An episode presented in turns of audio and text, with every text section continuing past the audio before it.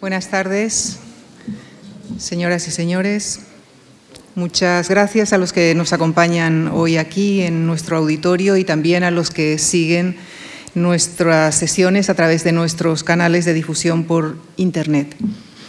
Les recuerdo a todos aquellos que estén interesados en ahondar en los temas analizados en las conferencias que están a su disposición en nuestra página web la bibliografía aportada por cada uno de los ponentes. Y esta tarde, en la segunda sesión de esta serie dedicada a las batallas históricas, en este caso enfocada en las batallas de Roma, recibimos nuevamente al profesor Fernando Quesada, a quien quisiera expresar un doble agradecimiento por desarrollar dos de las conferencias de este ciclo y por su impecable labor como coordinador del mismo. El profesor Quesada es catedrático de la Universidad Autónoma de Madrid, donde ha dirigido el Departamento de Prehistoria y Arqueología durante ocho años, hasta el año 2020. Es miembro del Instituto Arqueológico Alemán y miembro fundador de la Asociación Española de Historia Militar. Sus ámbitos fundamentales de investigación son los conflictos bélicos en el mundo antiguo y la cultura ibérica. Ha recibido diversos galardones como la Medalla de Honor de la Asociación Española de Amigos de la Arqueología o el Premio Baxea de la Universidad de Valladolid a la investigación y divulgación en arqueología. Entre, entre, sus numerosas y variadas publicaciones citamos algunos libros emparentados con el tema de su conferencia de hoy, como Armas de Grecia y Roma, o Última Ratio Regis, control y prohibición de las armas de la antigüedad a la edad moderna. Dirige el grupo de investigación Polemos, en cuyo marco ha dirigido una decena de tesis doctorales, así como diversos proyectos de investigación y numerosas excavaciones vinculadas con la conquista romana en Hispania. Muchos de ustedes ya conocen las conferencias anteriores del profesor Quesada en esta tribuna, que además tienen un gran seguimiento por Internet. Por señalar un ejemplo, el vídeo de su conferencia dedicada a Surbanipal tiene más de dos millones y medio de reproducciones en nuestro canal de YouTube. Y esta tarde viene a narrarnos la historia de una batalla singular, mitificada por unos y otros nos llevará a los bosques de Germania para hablarnos de la batalla de Teutoburgo, en cuyo relato, según nos adelantaba hace unos minutos el profesor Quesada, encontraremos ingredientes intensos y hasta contrapuestos. Les dejo con Fernando Quesada en la conferencia que ha titulado Los bosques de Teutoburgo, masacre en Germania. Muchísimas gracias.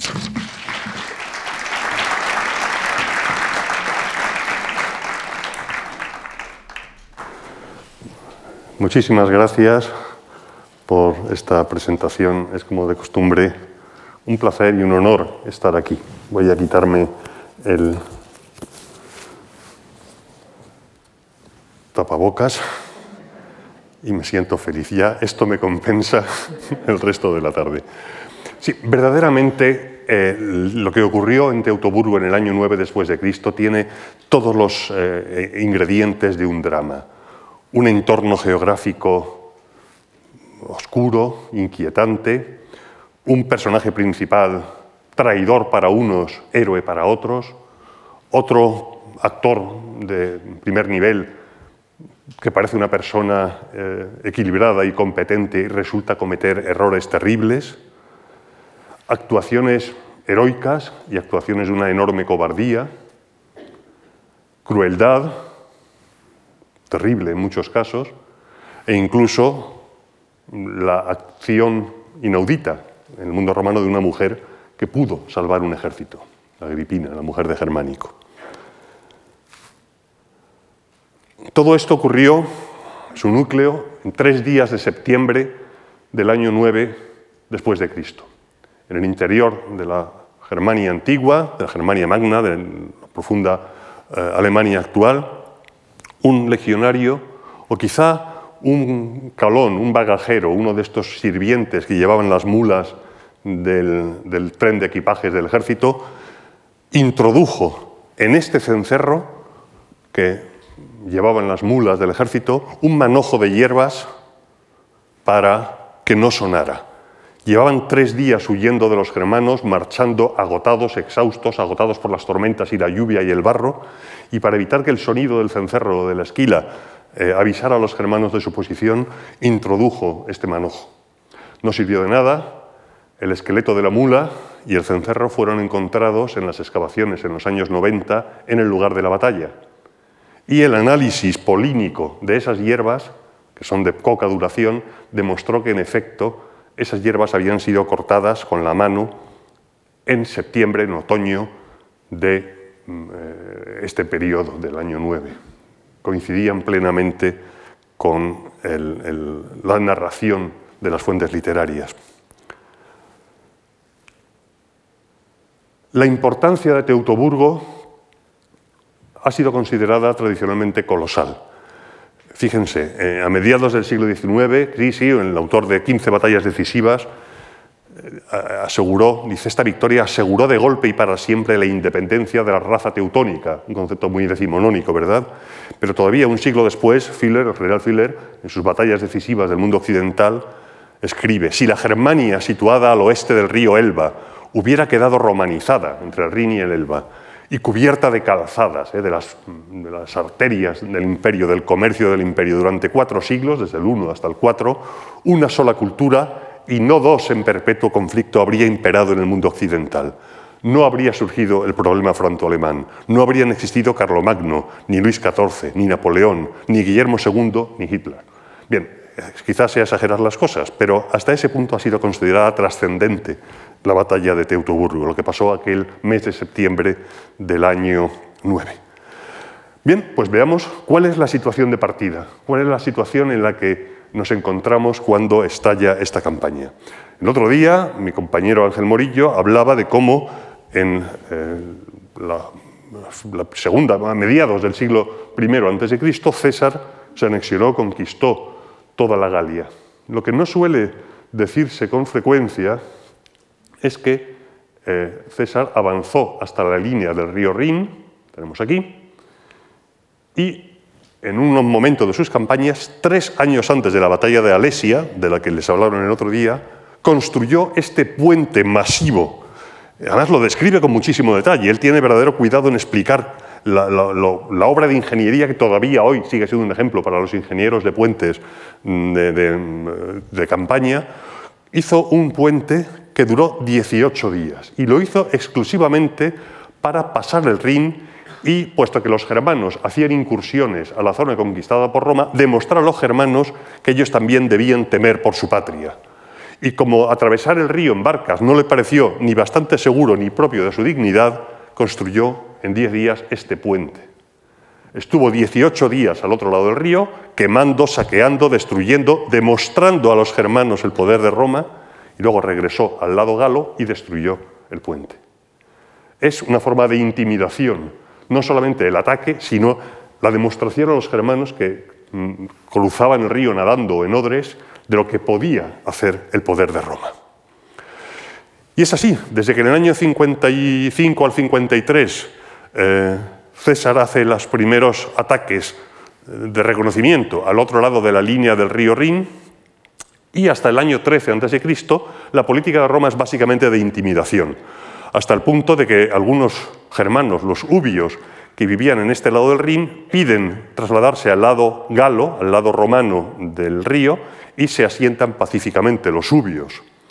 En el año 27, Octavio es nombrado Augusto, se convierte en el primer emperador de Roma, pero diez años después, los ataques de los germanos en este frente hacen que una legión, la Legio Quinta, pierda su águila, sea derrotada y su general sufre un grave desprestigio. De manera que al año siguiente de esta destrucción de esta legión, César comenzó la supervisión de una serie de nuevas fuertes, de bases militares a lo largo de todo el Rin, desde la desembocadura en el Canal de la Mancha hasta las bocas del Rin eh, en el sur, enlindando ya prácticamente con la línea del Danubio que viene por aquí. Todo esto son fortalezas legionarias para proteger la frontera de la Galia de la Germania bárbara.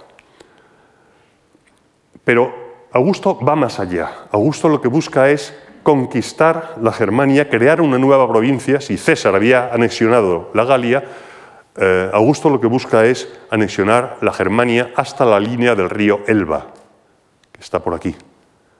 Todo este sector entre el río Rin. ¿Y el procedimiento cuál es? Pues aprovechar los ríos, como el río Lippe, que es el más famoso, que van de este a oeste y desembocan en el, en el Rin, como eje de progresión, donde se van construyendo una serie de campamentos de verano para progresivamente penetrar en el interior de Germania, derrotar a las tribus y mostrar el poder de Roma hasta el punto de que las tribus se sometan, los germanos, los queruscos, los cati, los centeros. Esto se hace en verano, que es la, estación de campaña. Al llegar septiembre, al llegar el otoño, el ejército se repliega de las bases de verano en el interior profundo de Germania y se repliegan por el mismo curso del río Lippe a las bases de invierno a lo largo del río Rin para invernar. Este es el eje de eh, progresión. Campamentos como Haltern, que acabamos de ver, son inmensos. Estamos hablando de campamentos que tienen hasta 800 metros de lado de eje mayor y más de medio kilómetro de eje menor. Para las aldeas y los pueblos germanos estos campamentos militares eran lo mayor que habían visto en términos de arquitectura y de ingeniería militar.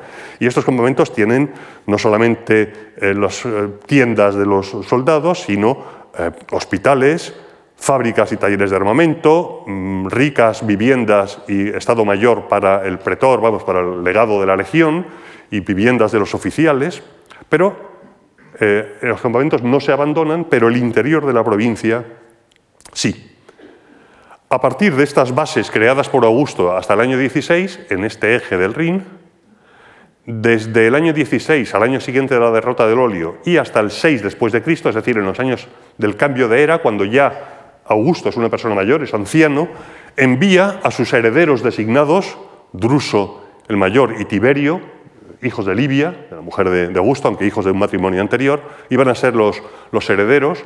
Lo que pasa es que en el año 9 a.C., Druso muere en un accidente, se cae del caballo en Germania, era un general muy popular, pero fallece prematuramente y se queda solamente Tiberio, que ya pacificada toda esta zona en verde entre el Rin y el Elba, o aparentemente pacificada, se dedica a un enemigo mucho más eh, peligroso, este es el, eje del Rin, este es el otro eje, el eje del Danubio, se dedica a un enemigo mucho más peligroso, que son los eh, marcómanos de esta zona del, Nórico y de Panonia, en una gran eh, maniobra en pinza, partiendo del Rin y partiendo del Danubio, lo que demuestra la concepción estratégica global de los romanos, que temen, sobre todo por esta región, esta especie de cuña que penetra casi hasta los Alpes, en la Galia y en el norte de Italia, por donde los germanos pueden colarse. Lo que intenta, uno de los objetivos de esta provincia nueva germana, al llevar la frontera hasta el Elba desde el Rin, es cerrar esta brecha, los agri decumates, que dice Tácito, y acortar la frontera al tiempo que se somete a toda esta eh, región. Y efectivamente, para el año 5 después de Cristo, entre las campañas de Tiberio y las anteriores de su hermanastro Druso, pues, eh, bueno, de su hermano Druso, eh, toda esta región se ha convertido en la provincia Germania, es decir, una nueva provincia que será la de más corta duración de la historia de Roma, eh, apenas tres años. El objetivo fundamental, ya digo, es cerrar esta brecha, los agridecumates, que se mencionan por primera vez en época eh, por, Tácito en la Germania, que es una región pobre, pero que era una vía de penetración hacia el núcleo del, del imperio. Y todo parece que está arreglado. Una nueva provincia forma parte del, imperio. Y efectivamente esa provincia debía estar más avanzada de lo que parece, porque hace muy pocos años las excavaciones de los alemanes en este punto, ¿eh? Eh, muy a unos 200 kilómetros al sur de Osnabrück, este es el eje del río Lippe del que hemos venido hablando. Bueno, pues aquí hay una ciudad, la actual Valquirmes, no sabemos cuál era el nombre romano, pero ahí se había construido lo que quizá fuera la capital provincial, un foro imponente, una zona de tiendas, una zona verdaderamente monumental, y en ella se había eh, construido al menos un gran monumento ecuestre de Augusto con esta maravillosa cabeza de bronce sobre dorado y todos los restos de una escultura de tamaño mucho mayor que el natural del emperador que presidiría el foro en esta capital provincial. Debió durar dos o tres años porque el, caballo fue roto a conciencia y arrojado a un pozo, junto con los restos del jinete, posiblemente el propio emperador Augusto. La dendrocronología, el estudio de las maderas que forraban el lateral del pozo, ha demostrado que la destrucción de este caballo fue del año 9 después de Cristo, es decir, justo en relación con la catástrofe de Teutoburgo producida en esta región. Toda la provincia que aparentemente estaba segura y estaba anexionada se desmoronó en unas semanas como un castillo de naipes. Por tanto, y resumiendo rápidamente los antecedentes, entre época de César y hasta el 7 después de Cristo, tras una fase de intimidación, hay una fase de campañas militares de Druso y Tiberio y la anexión y la sumisión aparente de los germanos entre el Rin y el Elba, y a partir del año 6 eh, a.C., pero sobre todo a partir del 4 después, el eje de las operaciones militares romanas se traslada al Danubio, hacia eh, el rey Marubodúo de los marcómanos, que son aparentemente más peligrosos. La percepción engañosa de los generales romanos sobre el terreno es que los, los germanos no son para tanto. Enorme, graso error.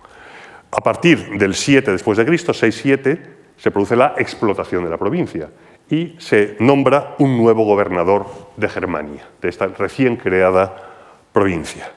Publio Quintilio Varo. Varo no era un cualquiera, no era un novato, ni era un torpe, ni era un incompetente. Estaba muy bien relacionado con la familia de Augusto. Nos dicen las fuentes que era un hombre más bien amable que militar, pero tenía una carrera completa. Había sido cuestor, luego había sido gobernador en África, bueno, legado, es decir, general de una legión en Asia, luego gobernador en África, y luego había sido, hasta hacía pocos años, gobernador en la provincia de Siria, que era una de las provincias más ricas del imperio pero una provincia sometida desde hacía siglos y siglos a imperios. Antes del Imperio Romano al Imperio Seleucida, antes al de Alejandro, antes al Imperio Persa Queménida. Era una, una región rica de ciudades de comerciantes que lo último que pensaba era sublevarse. Y así puede decirnos Velello Patérculo, Varo entró pobre en Siria siendo la provincia rica y salió rico dejándola pobre. Una exageración, sin duda. Pero la actitud depredadora de Varo que aprendió en Siria, domesticada, la llevó a Germania. Y ese fue el origen de su desastre y de su muerte.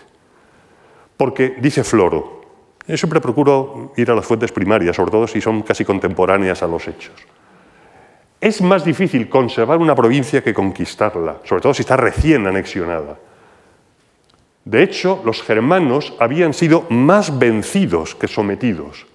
Y mientras estuvo como general en jefe Druso, que era un militar de pelo en pecho, sentían un respeto.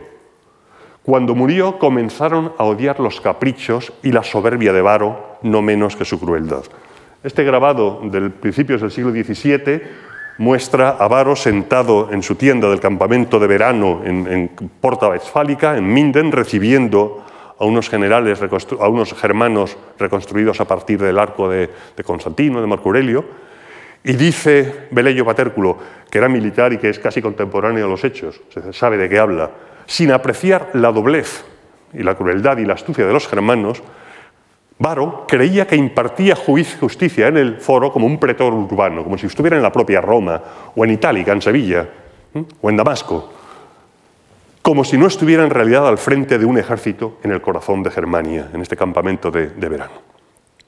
Eso sí, Varo tenía el puño de hierro y ni siquiera disimulaba el guante de seda. El puño de hierro es un ejército, un ejército profesional, durísimo, curtido en todas las guerras civiles hasta hacia nada, anteriormente a la guerra de César. Y eso es un problema porque estaba compuesto por veteranos que a lo mejor llevaban 20 años de servicio militar. Gente que había perdido los dientes literalmente en campaña. Germánico, cuando llega al Rin después del desastre, se encuentra con unos veteranos amotinados que le cogen la mano y se la meten en la boca para que vea que no tiene más que encías. Que lo que quieren es jubilarse. Pero en apariencia, este ejército es un ejército veterano, solidísimo, espléndidamente equipado, espléndidamente entrenado. Esta es la imagen que teníamos hasta hace muy poco del aspecto de un legionario de época de César Augusto, con cota de malla, casco montefortino y escudo oval. Sin embargo, los descubrimientos precisamente de las fosas comunes de Teutoburgo muestran que al menos parte de los soldados ya empezaban a llevar la lórica segmentata, la coraza de placas que asociamos a los romanos de toda la vida, ¿verdad? De Asterix ¿eh? o de la columna trajana. Bueno, pues justo el momento en que este nuevo tipo de armadura se introduce es en época de Augusto. Y es una armadura optimizada para recibir golpes tajantes, golpes que vienen de arriba abajo sobre los hombros y el cuello por parte de enemigos más altos, los germanos, que usaban espadas tajantes y cortantes más que espadas punzantes cortas como en el Mediterráneo. Un ejército perfectamente equipado para la batalla campal, pero con una pesada eh, armadura individual, 20 más kilos, donde cada contubernium de pelotón llevaba dos mulas cargadas de equipo, eh, esta es la mula del cencerro que hablábamos antes, ¿verdad?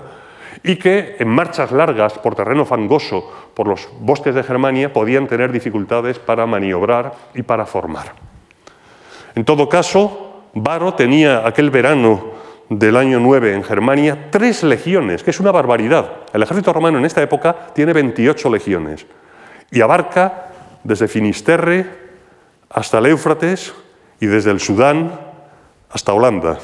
Por tanto, es una proporción importante del ejército, 3 de 28. Y además unidades auxiliares, incluyendo cohortes de infantería auxiliar y tres alas de caballería. La caballería romana desde época de César había, sido, había dejado de ser romana, era básicamente una eh, tropa auxiliar reclutada entre pueblos bárbaros jinetes, galos, hispanos, astures, germanos. Y buena parte de la caballería auxiliar, que son los ojos del ejército, lo que reconoce el terreno, era germana. Supuestamente fieles a Roma, de muchos años de servicio, muchos de ellos.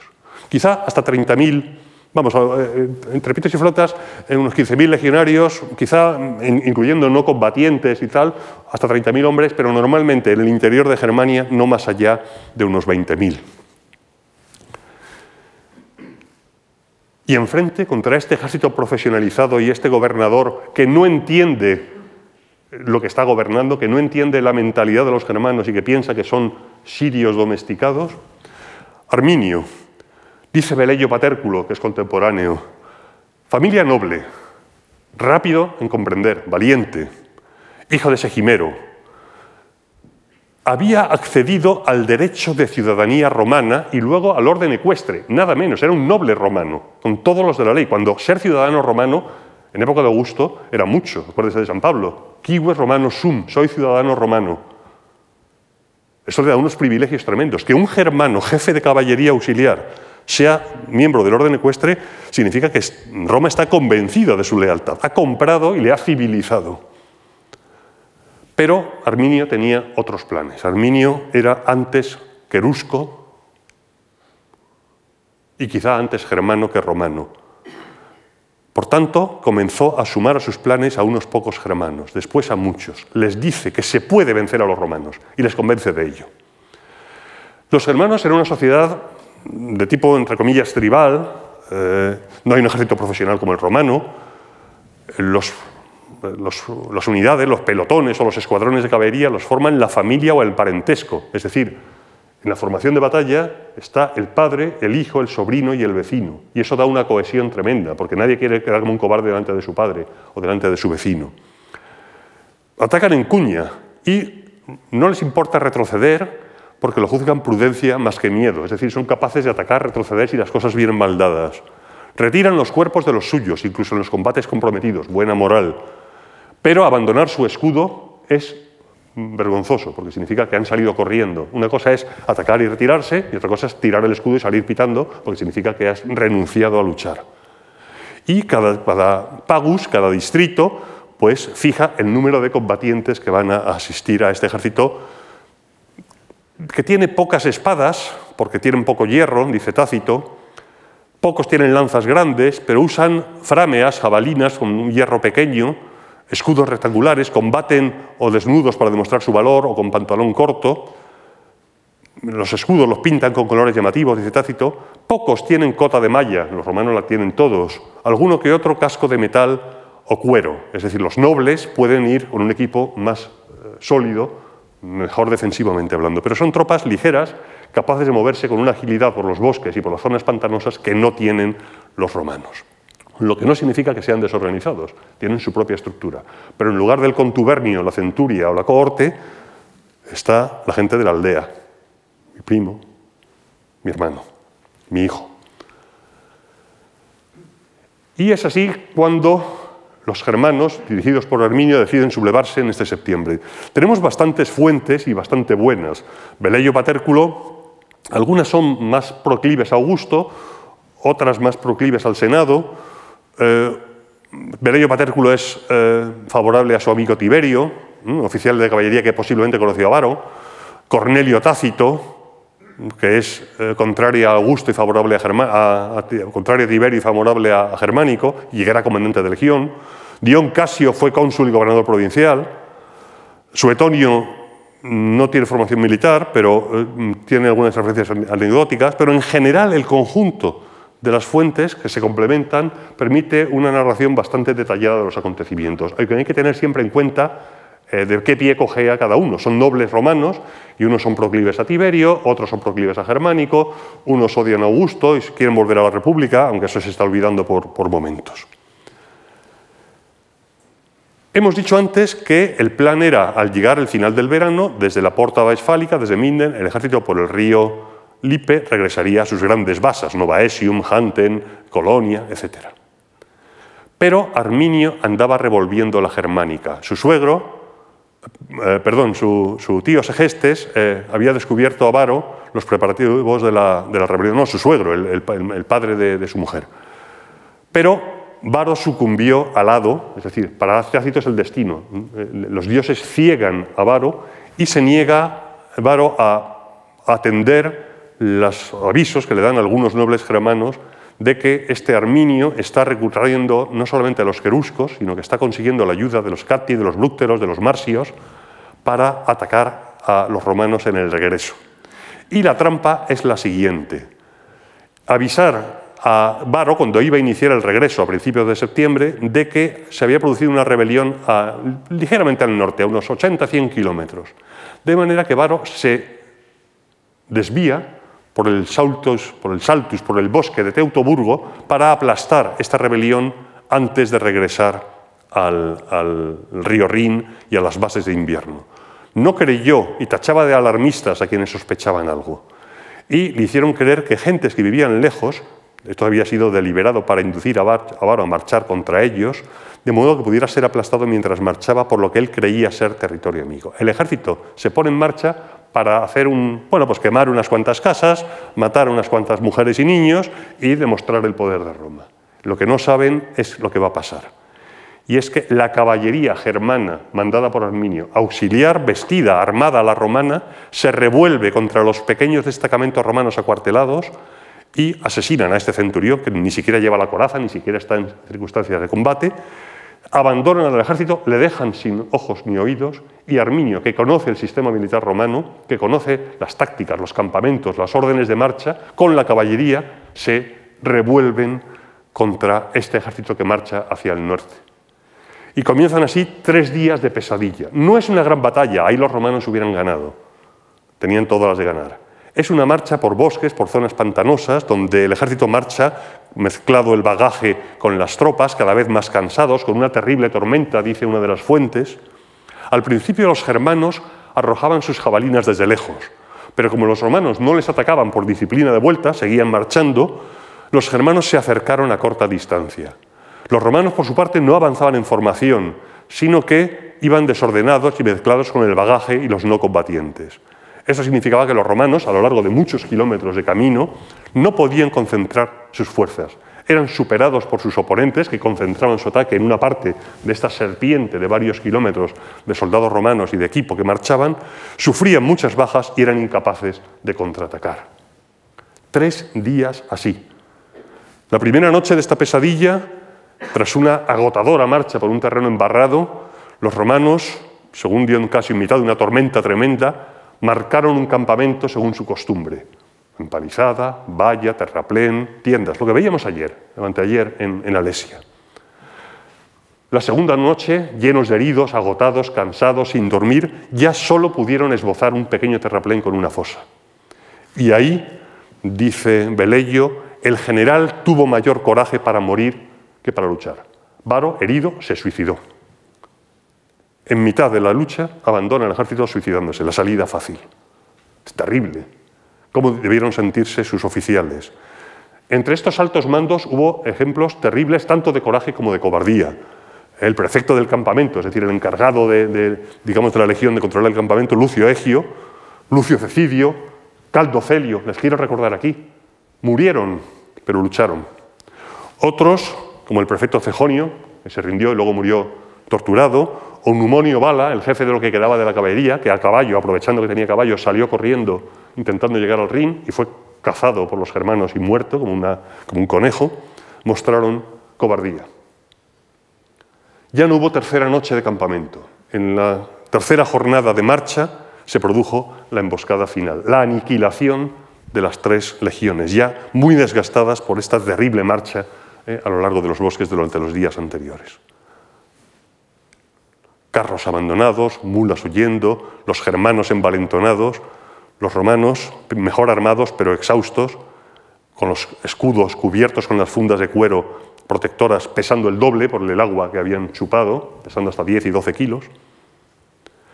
Llegaron los romanos en su marcha a un cuello de botella, la colina de Calcrise y un pantano que hoy en día está desecado. Y aquí había un paso estrecho donde los germanos construyeron una empalizada al modo romano, Arminio era un oficial romano, y dieron la batalla final. El ejército se deshizo y fue aniquilado. Ya no hubo batalla, lo que hubo fue una persecución de grupos de personas aterrorizadas. Esta es una versión simplificada.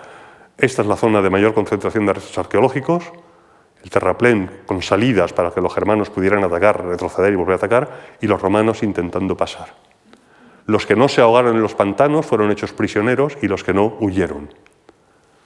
Incluso vergüenza suprema, las tres águilas de las tres legiones, el símbolo sagrado, el numen legionis, un símbolo sagrado para los soldados, que al fin y al cabo era su casa, llevaban 20 años de servicio, fueron perdidos, las tres. Intentaron salvarlas, Floro dice que antes de que la tercera águila fuera capturada, el Aquilifer la sacó del asta y envolviéndola en su manto la sumergió en el fondo de un pantano. Inútil porque parece ser que también los germanos acabaron encontrándola. Las águilas fueron a parar a los santuarios de los druidas, a los santuarios de los bosques, de lo profundo del territorio germano. El destino, terrible, porque no todo el mundo murió. Muchos fueron capturados y esclavizados, y muchos años después fueron liberados, con intercambio o en medio de tratados diplomáticos. Algunos escaparon en los días y las semanas siguientes. Y nada más cruel que aquella matanza en medio del fango y los bosques, Nada más insoportable, nos dice Floro, que el insulto de los bárbaros. A unos les sacaban los ojos, a otros les amputaban las manos. La boca de uno fue cosida tras cortarle antes la lengua, a la que un bárbaro, sosteniendo la lengua en la mano, increpaba, por fin dejaste de sisear, víbora. Incluso el cadáver del propio cónsul, Varo, que, que el respeto piadoso de los hombres, de sus soldados, había inhumado, fue desenterrado. Años después, germánico, lo veremos enseguida, llegó al campo de batalla y se encontró con el panorama. Huesos blanquecinos, esparcidos o amontonados, según hubieran los soldados huido o resistido. A un lado, trozos de armas y restos de caballos, también cabezas clavadas en los troncos de los árboles. En los bosques cercanos estaban los altares de los germanos, ante los cuales habían sacrificado a los tribunos y a los centuriones más antiguos. Así, el ejército romano, que había llegado a los seis años del desastre, nos dice Tácito, daba sepultura a los huesos de sus compañeros. ¿Qué consecuencias trajo este desastre? Pues las inmediatas, curiosamente, fueron muy pocas. ¿Por qué? Porque Arminio era un líder tribal, no un general en jefe de un ejército disciplinado. Los germanos se dedicaron a saquear, a celebrar la victoria, a emborracharse, a torturar a los prisioneros, a esclavizar a otros, a recoger las armas rotas porque tenían poco hierro. Y un pequeño fuerte, aquí, aliso, posiblemente en esta zona, resistió. Los bárbaros tomaron todos los fuertes del Lipe menos uno. Fue por este retraso por el que ni cruzaron el Rin ni invadieron la Galia. Y se vieron incapaces de tomar esta posición aliso porque había un oficial del mando heroico que decidió resistir a toda costa y porque no entendían la guerra de asedio. Y cuando se quisieron dar cuenta de lo que pasaba, ya era demasiado tarde porque la reacción de Roma, rapidísima, había, digamos, fortificado de nuevo la línea del Rin y Tiberio se acercaba con un ejército formidable. Los pobres de Aliso aguantaron mientras pudieron cuando vieron que ya nadie les iba a rescatar porque la zona entre el río Rin y donde estaban ellos estaba llena de germanos, intentaron huir y la mayoría de ellos murieron, aunque algunos llegaron a, refugiarse en Castravétera o en Nova Esium. Ahora bien, pese a este retraso, en las primeras semanas después de la batalla, aquí había una brecha tremenda, porque tres de las cuatro legiones habían sido aniquiladas, la Gáliga y la Rapax estaban muy, muy al sur, en la zona de, los Agri de Cumates y de los Marcomanos, y la quinta Laudae, que venía de Siria, quizá ni siquiera había llegado todavía. Es decir, había una brecha, los germanos podrían haberse derramado por la Galia, que era lo que los romanos al principio temieron. El impacto psicológico fue terrible.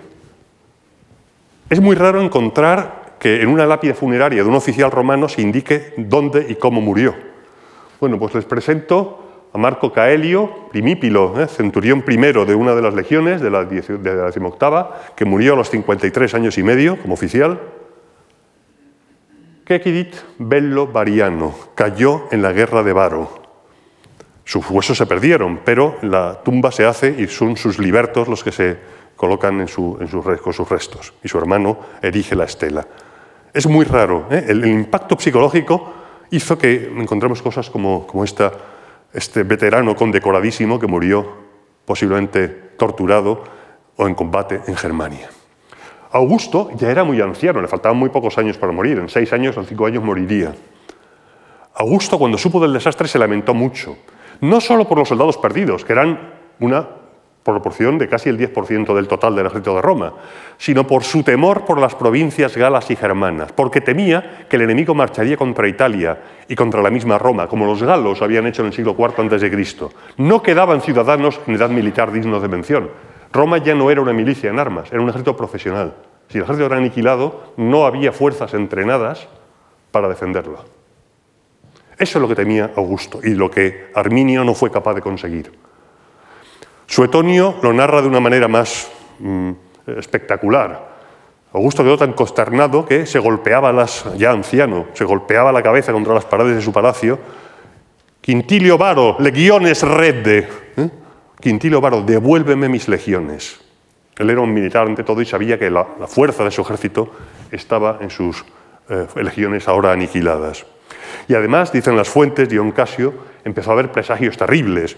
El templo de Marque en, el campo del templo del dios de la guerra fue herido por un rayo, las abejas montaron panales en los altares de los campamentos militares, en las águilas, que son sagradas, y una estatua de la Victoria, que estaba en la provincia de Germania y miraba hacia territorio enemigo, acuérdense de esta estatua, giró sobre su pedestal y se volvió hacia Italia. Bueno, no sé si es verdad o no, pero este es el eh, estado mental pero Roma, si se caracteriza por algo, lo había hecho desde época de Aníbal, es por no reconocer una derrota. Y su capacidad de reacción es incomparable. Más tarde, cuando Augusto supo que algunos soldados se habían salvado, los que estaban en los campamentos de base, que las Germanias estaban defendidas y que el enemigo ni siquiera se había aventurado a llegar y cruzar el Rin, cesó de alarmarse, alarmarse y comenzó a reconsiderar la cuestión. Y Augusto se puso en marcha hizo los preparativos, hizo sortear eh, milicias, eh, reclutó nuevas tropas, a uno de cada diez de los que se habían sobrepasado esa edad. Finalmente, como no hacían caso, no, se reclutaban voluntarios, se ejecutó algunos, seleccionó esos sorteo a los que pudo, reclutó incluso libertos y los mandó con Tiberio a la provincia. Bueno, estas son exageraciones porque eh, entrenar a los soldados lleva meses. ¿Eh? No es una cosa que se pueda decir un liberto a un ciudadano de la subura, un, un borrachín de una taberna, ¿eh? reclutarle y llevarle a Germania. No, eso lleva meses. Pero sí es cierto que Augusto prolongó sus mandatos a los gobernadores de las provincias para que no hubiera un cambio de mandato justo en un momento crítico, en, diciembre. Puso guardias para evitar los indultos y como buen meapilas que era el pobre Augusto, hizo también un voto a Júpiter óptimo máximo de unos grandes juegos si la situación mejoraba y hizo lo mejor que podía hacer, mandar de nuevo a Tiberio, su veterano general, su sucesor designado, para que marchara a Germania. Mientras tanto, Arminio lo que había intentado eh, este líder de esta confederación, que intentaba coaligar a los germanos, intentó atraerse a los marcomanos, a los marcómanos en el Danubio, porque esta pinza hubiera sido irresistible. Y le mandó la cabeza de Quintilio Varo a Maruboduo, el rey de los, de los marcomanos, pero este, que sabía del poder de Roma, porque había visto a Tiberio en acción unos años antes, lo que hizo fue empaquetar la cabeza con mucho cuidado y mandar un mensajero a Roma con la cabeza para que Augusto pudiera darle las honras fúnebres dignas de su cargo a un cónsul de Roma. Y se declaró neutral, con lo cual Arminio y sus queruscos se quedaron aislados, no habían aprovechado la oportunidad y llegaba Tiberio. Prácticamente un tercio del ejército romano, ocho legiones, aparte de las tres destruidas, se trasladó a la Germania y Tiberio hizo un programa terrible de, disciplina, castigando incluso a, jefes legionarios, a un general nada menos, que se había atrevido a mandar una expedición de caza al otro lado del Rin, y lo dice Velleio con una tremenda concisión. Llega Tiberio, afianza la seguridad de las Galias, distribuye los ejércitos, fortifica las defensas y cruza el Rin. Emprende el ataque contra un enemigo que su padre y su patria podían haber estado contentos con haber contenido. Es decir, no se limita a defender, que es lo que a lo mejor Augusto pensaba, sino que ataca, se interna más, abre sendas, devasta los campos, quema casas, derrota a cuantos se le enfrentan y con la máxima gloria, íntegro el número de los que había llevado, vuelve a los cuarteles de invierno. Es decir, repite el procedimiento. Pero demuestra a los germanos que esto no ha quedado así. Lo que pasa es que Augusto es muy mayor, tiene eh, muchos años, fallece en el año 14 y Tiberio tiene que volver a Roma para asumir el trono. Pero coloca al mando a otro gran general, Germánico, marido de Agripina, padre de Calígula. ¿eh? Calígula, el botitas, el que llevaba las cáligae, las botas militares, porque en Germania, mientras su padre entraba en territorio germano a matar bárbaros, el niño correteaba por entre las tiendas con unas botitas en miniatura militares que le había hecho su madre para que, bueno, su madre había encargado que se hicieran para que correteara. Y se hizo muy popular, el joven Calígula, botitas. Y Germánico durante tres años realiza una serie de campañas cada vez más profundas, unas anfibias desembarcando eh, por el río Weser, por el Visurgis o por el eh, Amisia, y va penetrando cada vez más al interior. En la primera campaña, nada más llegar, el César germánico dispuso sus ocho legiones en cuatro cuñas para que la devastación fuera más amplia. Saquea un territorio de 60 kilómetros a sangre y fuego. Ni el sexo ni la edad fueron motivo de compasión. Tanto las edificaciones civiles como las sagradas quedaron arrasadas. Podemos creerlo literalmente. Roma se las gastaba así. Yo lo he visto en mis excavaciones arqueológicas, lo que hacía Roma con la gente que se resistía. He visto los esqueletos con las manos abrasadas y las piernas y los brazos eh, amputados. En el, vamos a retroceder un momento.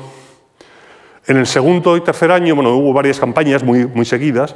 El germánico no solamente se limitó a penetrar por el río Lippe, sino que llegó, por una campaña anfibia, al lugar de la, eh, no sé si aviso, aquí, eh, llegó al lugar de la masacre y ordenó que se construyera un inmenso túmulo Está aquí en construcción, este es un dibujo que hicimos a, instancias mías eh, para una revista, eh, para Despertaferro, eh, y están los soldados del ejército de Germánico recogiendo los cadáveres, bajándolos de los, esqueletos y los cuerpos torturados de los árboles donde habían sido atados y, y clavados, y así nos lo cuenta Tácito, en aquellos tristes lugares de aspecto y memoria siniestros el primer campamento de Varo, por lo amplio de su recinto, denotaba el trabajo de las tres legiones.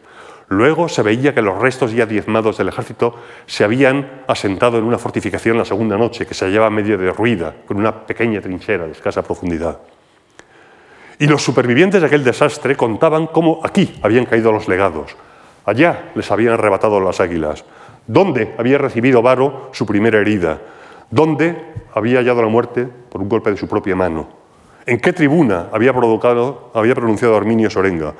¿Cuáles eran los patíbulos para los cautivos? ¿Cuáles las fosas? ¿Y cómo habían hecho altanero escarnio de las insignias y de las águilas?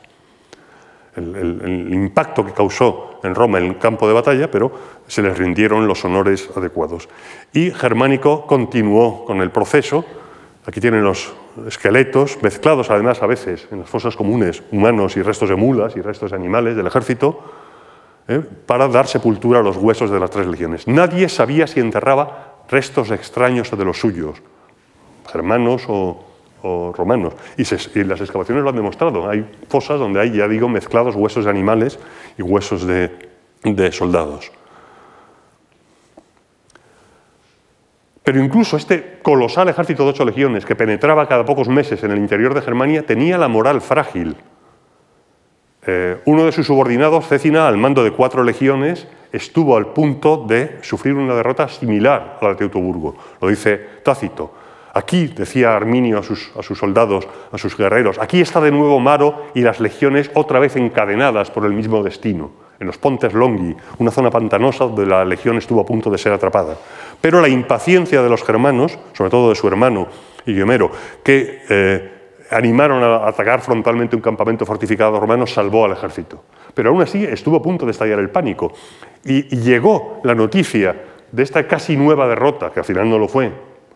Cecilia consiguió em, solventar la situación y derrotar a, Arminio. Pero en los puentes sobre el Rin, los soldados de retaguardia, que son siempre más timoratos, estaban a punto de quemar los puentes. Si los hubieran quemado, el ejército hubiera quedado atrapado al otro lado del Rin y hubiera podido ser terrible. Y aquí intervino Agripina, la mayor, ¿eh? la mujer de Germánico, madre de Calígula. Agripina impidió que se cortara el puente que cruzaba el Rin. Aquella mujer de ánimo gigante tomó sobre sí, porque Germánico estaba en lo más profundo de Germania, estaban varias columnas del ejército en sitios distintos, tomó sobre sí por aquellos días las responsabilidades de un general y prodigó entre los soldados que llegaban heridos o agotados ropas o remedios. Cuenta Plinio que a pie firme a la entrada del puente dirigió alabanzas y palabras de ánimo y gratitud a las legiones que regresaban. Una general, en el mejor sentido de la, de la palabra. Finalmente, en el año 16, Germánico consiguió llevar a Arminio una batalla campal en Edistaviso y causarle una, una, nueva y seria derrota. Sin embargo, en estas campañas, tanto las de Tiberio como las de Germánico, a pesar de sus victorias, también el ejército romano mostró debilidades y los germanos no se sometían. La cuña de los campos de Cumano seguía aquí y a pesar de que Germánico llegó hasta Idistaviso y en los muros de los Angribarios, sus victorias no fueron decisivas. Tiberio, por otra parte, que era un hombre desconfiado, empezaba a estar celoso del enorme prestigio militar de Germánico. Y en el año 17 le llevó a Roma con el pretexto de celebrar un triunfo por su victoria militar, un triunfo que no era decisivo de todas formas, y al año siguiente lo mandó de cónsul a Siria, donde al año siguiente, en el 19, fallecería en extrañas circunstancias. Se le dijo que Germánico había sido envenenado por orden de Tiberio y estaba celoso. Eh, hay tradiciones literarias que son contrapuestas y es posible que sea una farsa. Y es curioso porque el mismo año, igual que Escipión casi casi murió al tiempo que Aníbal, los viejos enemigos murieron separados en el tiempo, los dos amargados, uno por su propia mano eh, y el otro amargado en Roma, pues Arminio murió el mismo año que Germánico. Vencedor no había conseguido unificar a los germanos y su propia familia le abandonó. ¿eh? Segestes, su, su suegro, desertó y se pasó a los romanos en mitad de las campañas y llevándose a la mujer de Arminio, su hija Tusnelda.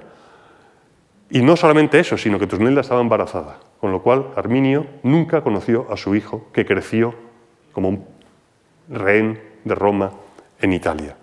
Su hermano Guiomero, que fue el responsable de que en los puentes largos no eh, consiguieran los, germanos vencer por no seguir las tácticas de Arminio, también desaparece de la historia, igual que su padre Segimero, y Arminio acabó siendo asesinado por sus propios allegados, por sus propios familiares, por los hombres de su propia tribu, acusándole de que quería, eh, eh, digamos, alcanzar un poder de tipo real, ¿eh? pretendía reinar. Así que fue asesinado y todo su triunfo a la postre quedó en, nada. Y Segeste se llevó, este es un cuadro romántico del siglo XIX, ¿eh? No se despidió de, Arminio, mm, acabó embarazada en, en, Italia, en Ravenna, ¿eh? y solamente a través de Estrabón sabemos el nombre de su mujer, de Tusnelda y de su ecuménico. Ambos ¿eh? desaparecen también de la, de la, historia. Este cuadro de 1872 es precioso, muestra el triunfo de Germánico, traído a Roma, ¿eh? oscurecido aquí al fondo. A ver, que esto a veces se amotina. Aquí te voy a apuntar a la esquina aquella, aquí está germánico, oscuro, el amargado Tiberio en el trono, Segestes, el suegro, ¿eh? como un germánico apoyado, está casi derrotado, y aquí tenemos a Tusnelda y a Tumélico en la procesión del triunfo de, la victoria sobre su marido y, padre. Roma recuperó todo lo que pudo. Entre las tres águilas perdidas, Roma no, no dejaba estas cosas pasar.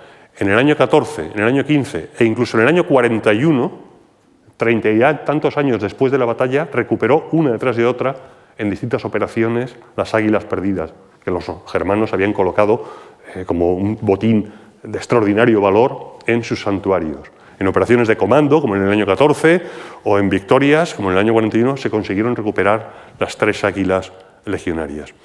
Todavía, 40 eh, años después, se liberaron de los germanos algunos esclavos, viejos legionarios capturados en la antigua batalla.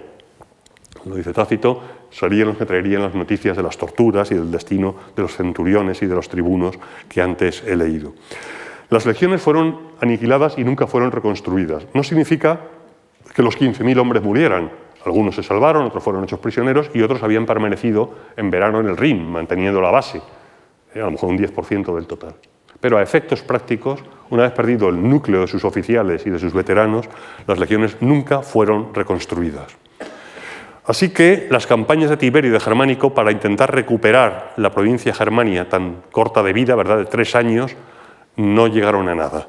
Augusto, dice Dion Casio, en su lecho de muerte eh, habría exhortado a Tiberio a mantener las fronteras del Rin y no intentar engrandecer el imperio, es decir, abandonar el sueño del Elba, porque llegaría a ser difícil de defender y se correría el riesgo de perder lo que ya se poseía. De tal manera que la frontera quedó estabilizada aquí y en época de Claudio, efectivamente, la frontera se estabiliza en el Rin y en el Danubio. Al final, en época Flavia, en el año 80, en época de Domiciano, hacia el 83, los Agri de Cumati son eh, capturados y se cortó esta cuña, pero la frontera fue por aquí y ya nunca por aquí. Me habrán oído ustedes hablar del descubrimiento del campo de batalla, de que se ha excavado. Y si los romanos no tenían mapas topográficos detallados de hecho, durante toda la Edad Media y durante todo el siglo XIX y parte del XX, se había creído que el campo de batalla estaba aquí, en un sitio llamado Desbol, al sur de Porta Westfálica, en la ruta original de regreso hacia el Rin. ¿Cómo sabemos ahora que la batalla se libró aquí, tan lejos, tan al norte? Pues gracias a esta persona, el capitán, luego mayor, Tony Clun, que en los años 80, este hombre era eh, médico militar, parte del BAOR, eh, del Ejército de Ocupación Británico del Rin, vamos, heredero de las fuerzas de ocupación británicas después de la Segunda Guerra Mundial, luego en la Guerra Fría parte de las fuerzas OTAN para defenderse de esos soviéticos que ahora parece que se resucitan ¿verdad? en los telediarios amenazando supuestamente Ucrania. Pues bien, Tony Klun era un detectorista aficionado, pero de los legales, de los que pedía permiso a, Wolfgang Schlüter ¿eh? o a los directores de los museos y eh, era un buen conocedor de la numismática romana y conocía la obra de Theodor Mommsen, ¿eh? el autor de, esa obra monumental Historia de Roma, que en el siglo XIX ya había hablado de monedas de época de Varo, no en Detmold, sino mucho más al norte. El caso es que eh, Tony Clud pidió permiso al museo local y, armado con un detector de metales, pero también con planos detallados que sometía a los arqueólogos cada semana, localizó un hallazgo colosal, eh, un conjunto de monedas en un punto muy concreto que es el Overage, la montaña que antes les he enseñado. Aquí empezó a localizar monedas perfectamente documentadas por, por él. Por cierto que eh, no consiguió riqueza, pero aquí tienen al mayor Clun siendo condecorado por la reina inmortal, eh, por Isabel II, por sus méritos en la cooperación franco, perdón, británico-alemana o anglo-alemana gracias a sus descubrimientos en el Overage. ¿eh? No era un, saqueador, eh, a todos los efectos actuó como un arqueólogo.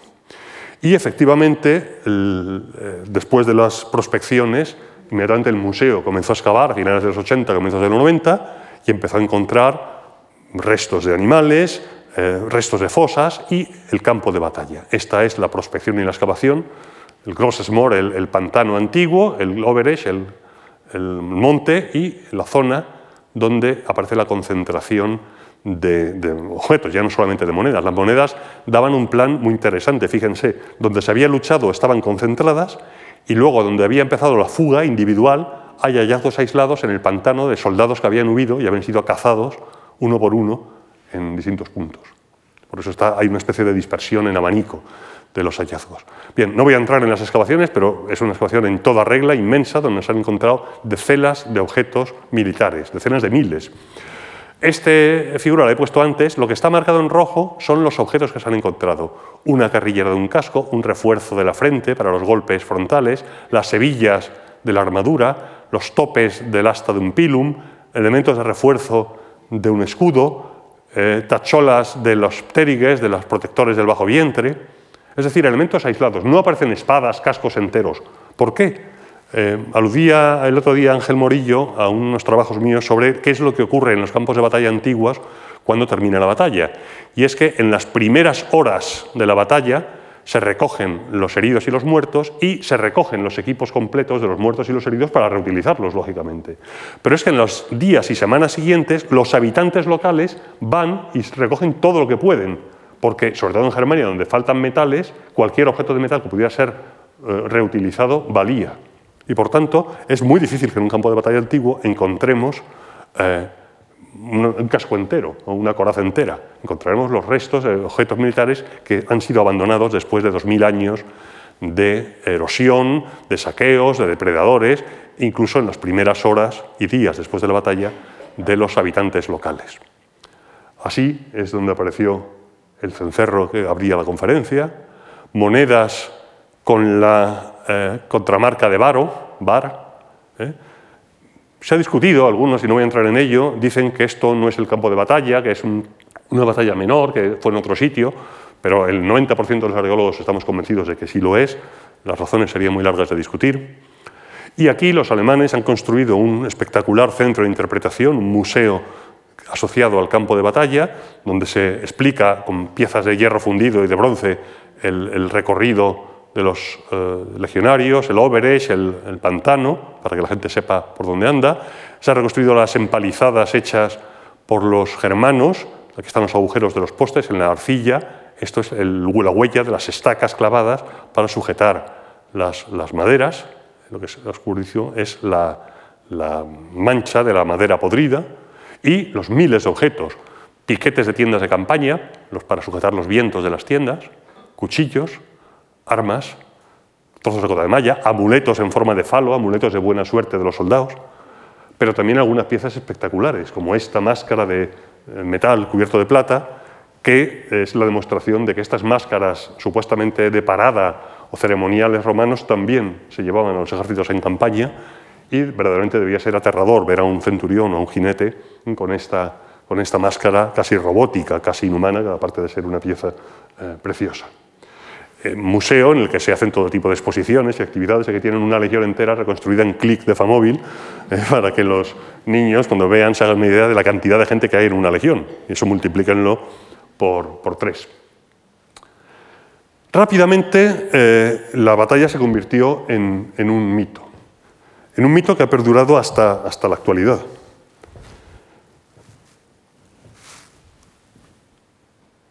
Liberator Audubie Germania, ¿eh? sin duda liberador de Germania. Fue sin duda, dice eh, Tácito, no atacó al pueblo romano en sus inicios, es decir, cuando era débil, sino cuando Roma estaba en su más alta cumbre.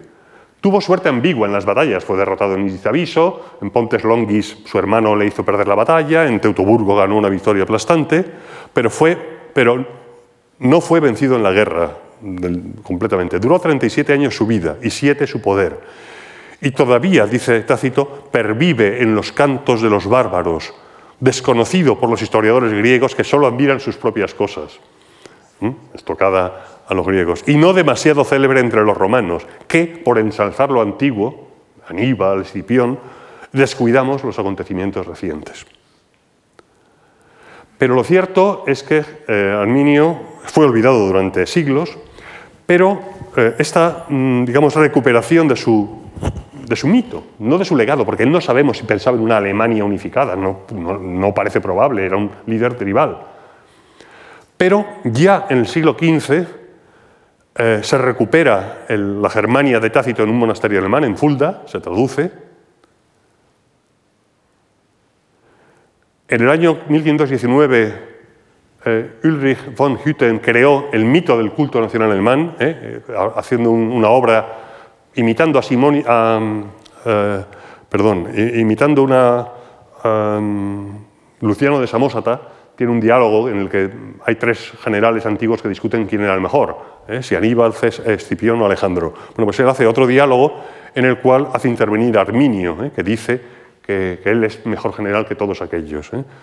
Diálogos quo homo patria emantissimus germanorum laudem celeravit. ¿eh? habla ya de Alemania. Y el propio Lutero, que tenía una agenda política muy peculiar, luchando contra el imperio e intentando unir a los principados alemanes en el protestantismo, hablaba de, de Arminio. Hermann, dice él, que se llamaba, que los latinos tratan mal y llaman Arminius. Es un Hermann, un dux belli, un hombre de guerra. Her es eh, ejército en, alemán. Es decir, ya en el siglo XVI, eh, con el albor del nacionalismo alemán a través de Lutero y del protestantismo, eh, empieza a haber una reivindicación de la figura de, Arminio, como en este grabado de 1543, donde vemos a Arminio con la cabeza de, de Varo, eh, curiosamente, Varo aparece como un germano y Arminio aparece como un noble de su época. Lógico, no se sabía, estamos en el siglo XVI, cómo eran las armaduras germanas del, siglo I. En el siglo XVII esta tradición continúa, eh, se mm, eh, ennoblece la figura de Arminio, los esqueletos clavados en los árboles se convierten en triunfos de victoria a la romana, ¿verdad? con la coraza vacía, las águilas capturadas. Pero la cosa no va a ser realmente seria hasta época de Napoleón. La humillación que después de la batalla de, Jena-Auerstadt y la destrucción del, ejército prusiano por Napoleón en 1806 y en 1807, la humillación de la ocupación de Berlín, de la reducción de Prusia a un estado vasallo, hace que, por ejemplo, en Hermann von Kleist, en 1808, dos años después de la derrota de Prusia, eh, cree un drama que no se pudo publicar hasta después de muerto, vamos, después de, hundido el imperio napoleónico, Die Hermannschlacht, ¿no? la, la, batalla de Arminio, la batalla de Hermann, la victoria de Arminio. Y fíjense, en este grabado de 1818, recién acabadas las guerras napoleónicas, en 1815 es Waterloo, vemos a Arminio rompiendo las cadenas de Germania, personificada en una mujer con una torre, al modo romano. Y en el escudo, Germania Leipzig 1813, la mayor victoria de los ejércitos prusiano, ruso, sajón, eh, austríaco, etcétera, sobre Napoleón, la mayor derrota de Napoleón en suelo alemán y que precipitó su caída al año siguiente, en 1814. Este resurgir o este surgir de un nacionalismo alemán eh, encuentra en, en, Arminio una figura clave, mucho más allá de lo que Arminio posiblemente nunca soñó. Y es así cuando en 1838 se comienza a, fundir por Jos Ernst von Bandel esta inmensa estatua de bronce de Arminio que en realidad no se erigió hasta 1875, ya en el imperio alemán de Bismarck, ya cuando Napoleón III, el de em, Alesia, y la estatua de Vercingétorix que veíamos el otro día, había sido derrotado. Aquí vemos al rey, eh, al Kaiser, viendo la cabeza de la enorme estatua, del enorme monumento, que cuando se erige en 1875, no mucho después, mucho más modesto, se levanta, muy cerquita todavía está, un monumento a Bismarck. De Arminio a 200 metros, Bismarck. ¿eh? Es el Hermann Denkmal y el Bismarck Denkmal, monumento mucho más modesto. Un, ¿Se acuerdan cuando les hablaba de la estatua de la Victoria que miraba al este o al oeste? ¿Eh? La estatua de Arminio mira al oeste, ¿eh? mira a Francia, mira al Rin. Oficialmente recordando la victoria de Arminio sobre los romanos del Rin, en la práctica recordando la victoria de Prusia, de Alemania unificada, del Reich, sobre Napoleón III cinco años antes. Está diciendo eso. Y fíjense la estatua colosal. Y tiene un montón de símbolos.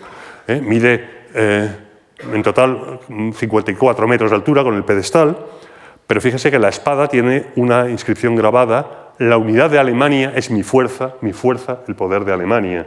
¿Eh?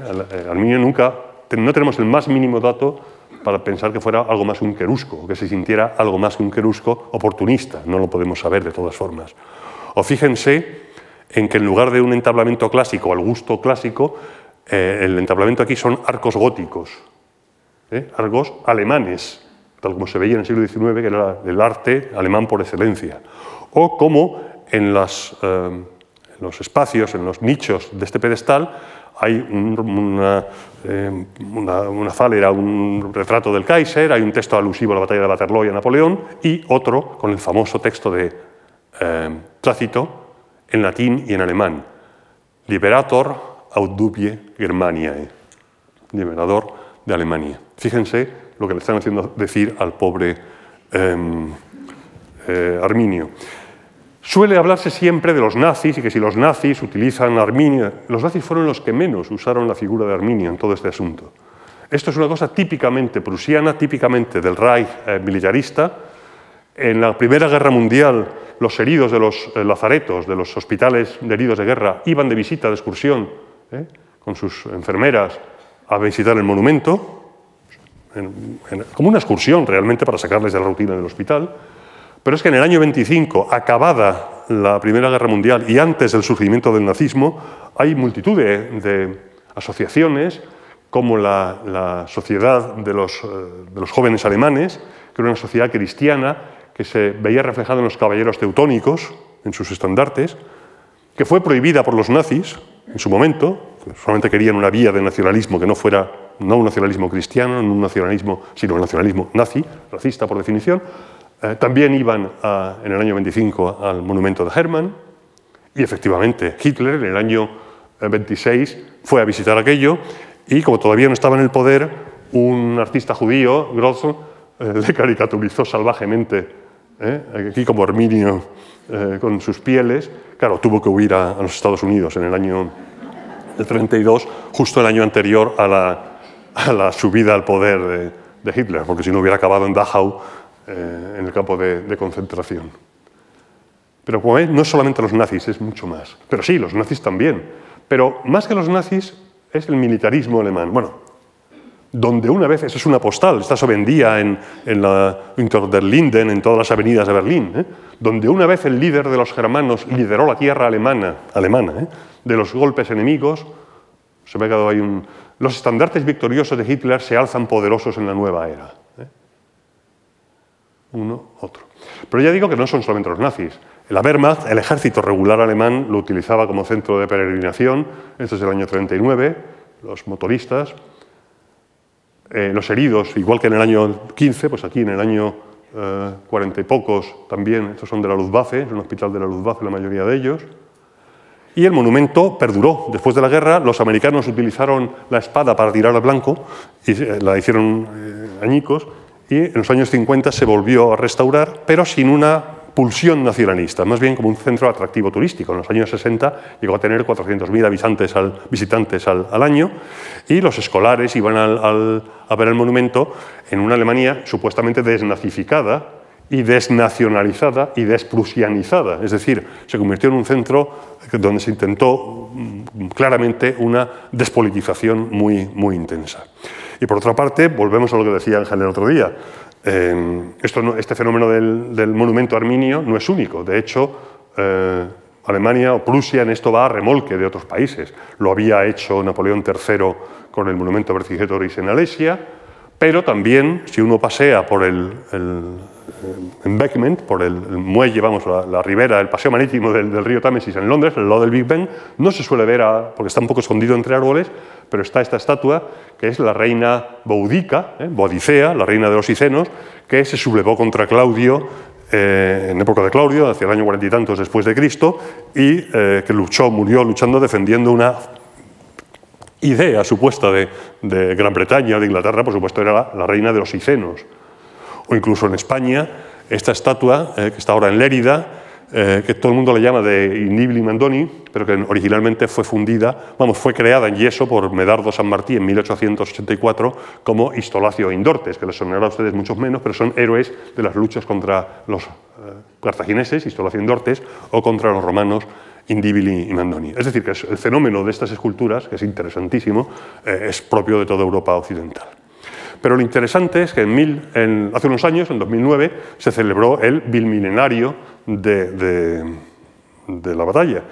Y es curioso, donde los textos del siglo XIX, principios del XX, hablan de la Hermannschlacht, de la batalla de Arminio, ahora los libros hablan de la batalla de Baro. Es decir, de alguna manera se quiere esa mala conciencia tan característica de, la Alemania, incluso actual, se traslada hasta la denominación de la batalla. ¿no? Se evita el nombre alemán, la victoria de, eh, Arminio, y se utiliza el término la batalla de Baro, la derrota de Baro. Es llamativo. Pero aún así, aún así, en el año 2009 se publicó un libro de Christian Patrick que fue un éxito de ventas y el subtítulo es La guerra de liberación alemana. ¿Eh? Lo que indica algo, a mi juicio, mm, individual posiblemente, pero quizá inquietante. Y por fin, hace un año, habrán visto ustedes, muchos de ustedes, en Netflix, creo que se llama, no estoy haciendo publicidad, pero es por si quieren verlo, una serie que se llama Bárbaros, que recrea todo el episodio que les he contado pero lo hace de una manera absolutamente disparatada.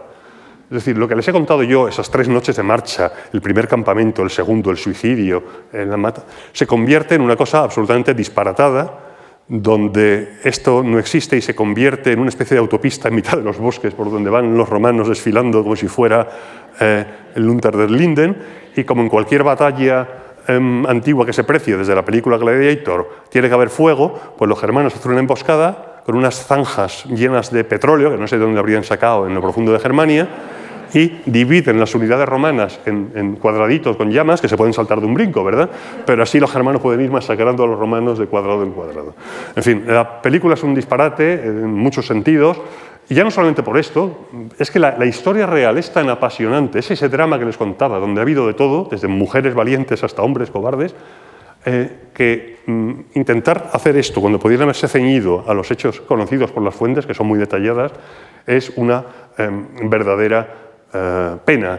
Por si además luego hay eh, un trasfondo mucho peor, que es la, imagen del germano como, el buen salvaje. Los germanos que se presentan están casi en el neolítico, en la edad del bronce. En, en sus casas, en sus viviendas. Les aconsejo que lo vean, pero a la luz de lo que les he contado hoy. A donde quiero llegar, y ya termino, es que todavía hoy, como lo fue en el año 9 después de Cristo, en aquel septiembre terrible, la sombra de Teutoburgo sigue siendo alargada. Muchísimas gracias.